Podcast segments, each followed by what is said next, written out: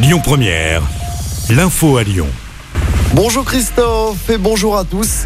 Verdict attendu ce vendredi à Lyon dans le procès de 8 personnes soupçonnées d'avoir tenté de braquer un fourgon blindé à Saint-Chamond.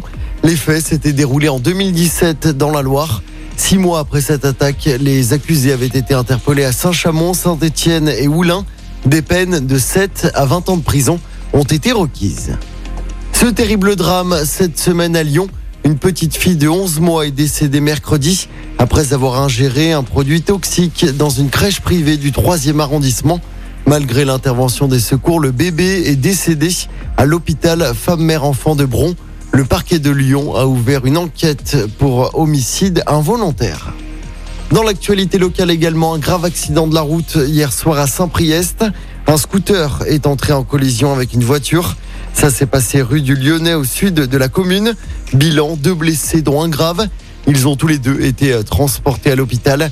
Les causes de l'accident ne sont pas encore connues. Et puis Gérald Darmanin dans l'agglomération lyonnaise aujourd'hui.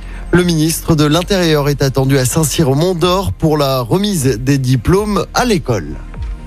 Dans le reste de l'actualité, c'est le début d'une longue aventure. Les 27 ont approuvé les candidatures de l'Ukraine et de la Moldavie à l'Union européenne via un statut de candidat, alors que l'armée russe poursuit ses attaques en Ukraine. Concrètement, cette décision des 27 va permettre d'entamer un long processus de discussion, plusieurs décennies, selon Emmanuel Macron, le chef de l'État.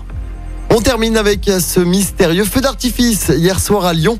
De très nombreux Lyonnais ont été surpris par ce feu d'artifice tiré depuis le 7e arrondissement. C'était vers 23h15, ça a duré une quinzaine de minutes. Il a été entendu jusqu'à Villeurbanne, Vénissieux, Oulin ou encore la Mulatière. Selon le progrès, c'est le loup rugby qui est à l'origine de ce feu d'artifice. Une autorisation avait été euh, déposée en préfecture. Mais le club lyonnais avait euh, tenu le secret.